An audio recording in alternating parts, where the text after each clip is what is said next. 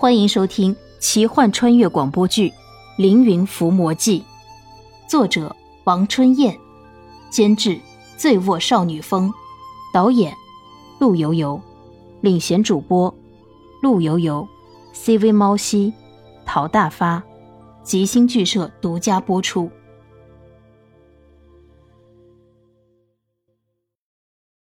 莲溪和墨虎也凑了过来。米先生看见墨狐，脸色大变，用颤抖的手指着墨狐道：“你，你，你！”话还未说完，米先生缓缓的闭上了眼睛，仙逝了。莲心和小翠对视一眼，一起看向墨狐。一定是那个和你长得一模一样的妖怪下的毒手。一定是了，我要马上赶回王宫查明真相。不对。现在那个假的墨虎就在这附近，你不用舍近求远，就在这附近，密切注意就是了。好，我一定捉住那个妖怪。哎，对了，墨虎将军，现在有两个你，一个是妖怪，如果遇到你们两个同时在一起，我怎么分辨你们是真是假呀？嗯，我们要有一个暗号。嗯，这样吧，我说丁那个反，你就说。网络写手，小翠和莫虎都不明白网络写手的意思，疑惑的看着莲溪。莲溪笑了笑，就说四个不常用的字儿，别人想不到。啊，宋公子心思缜密，在下佩服。莫虎说着，转身离去了。看着莫虎离开，小翠示意莲溪背起米先生。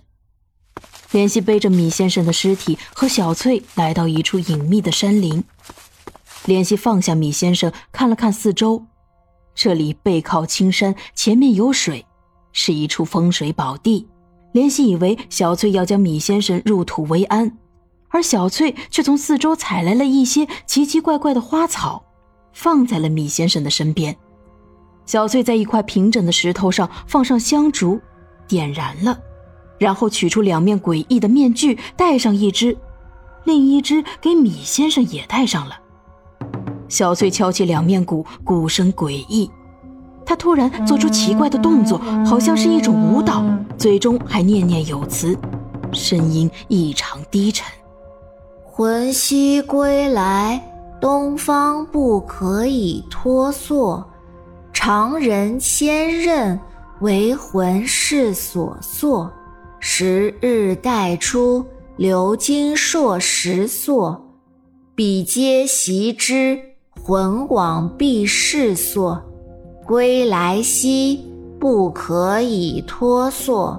魂兮归来，南方不可以止缩。貂蹄黑齿，得人肉以饲，以其骨为海蝎。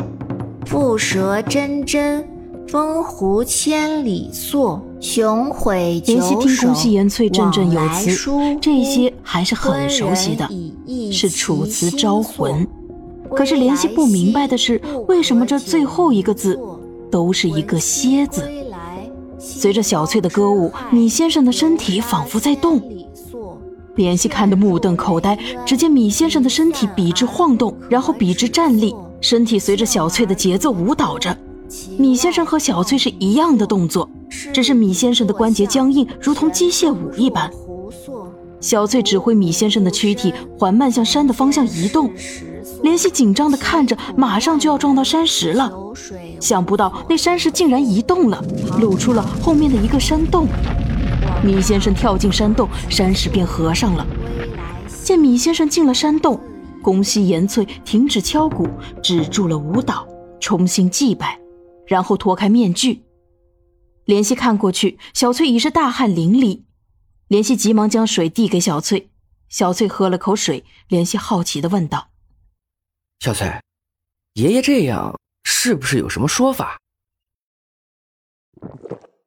我刚刚祈求食神太一召回爷爷的灵魂，现在爷爷在山洞养伤，有三个月就能完全恢复了。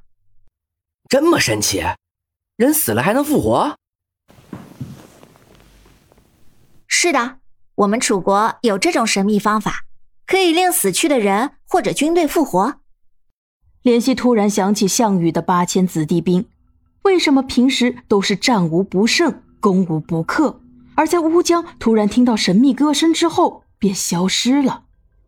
据《史记》记载，秦始皇灭楚国时已经将楚国的军队消灭，那项羽的八千子弟兵是哪里来的？为什么听到楚歌之后便消失了？那些军队很可能就是通过招魂而来的。已经阵亡的士兵，而之后刘邦知道了项羽的秘密，一曲安魂曲，这些魂魄便回到了他们该回去的地方。小翠，我想问一下，刚刚的招魂曲为什么最后一个字都是蝎字？还有食神太一是什么神啊？相公，这些是秘密。不过你是我的相公，我告诉你。敬咒语尾皆称素，此乃楚国的土语，即萨居喝也。萨醉喝也，萨因桑格反，居无可反，何从去身？小醉喝了一口水。至于食神太一，是我们楚国的十位大神。食神太医，一曰太医，次曰五福太医，三曰天一太医。四曰地太医，五曰君姬太医，六曰陈姬太医，七曰明姬太医，八曰大游太医，九曰九气太医，十曰食神太医，唯太医最尊，更无别名，只谓之太医。安顿好米先生，联系说道：“小翠，我身上的怪病已经好了。”我们还是一起去寻找屈原先生，寻找真相。小翠点了点头。好，不过我们一定要小心假的墨虎。莲溪和小翠继续沿着密林寻找屈原的踪迹。歇息的时候，小翠会教莲溪一些法术的使用，莲溪也渐渐的懂得了这些法术。因为有花破送的皮囊，晚上的时候两人少了许多麻烦。这一晚。莲溪和小翠正在休息，花破在外边放哨。花破躲在树丛中，突然听到有脚步声传来，是一只巨大的兔子。这只兔子很奇怪，不仅是大，还长着人的面孔，兔子的耳朵，兔子的身体。这是什么妖怪呢？只见那只兔子妖怪蹦蹦跳跳的来到了莲溪休息的皮囊边，坐下来，伸出爪子拍了拍皮囊。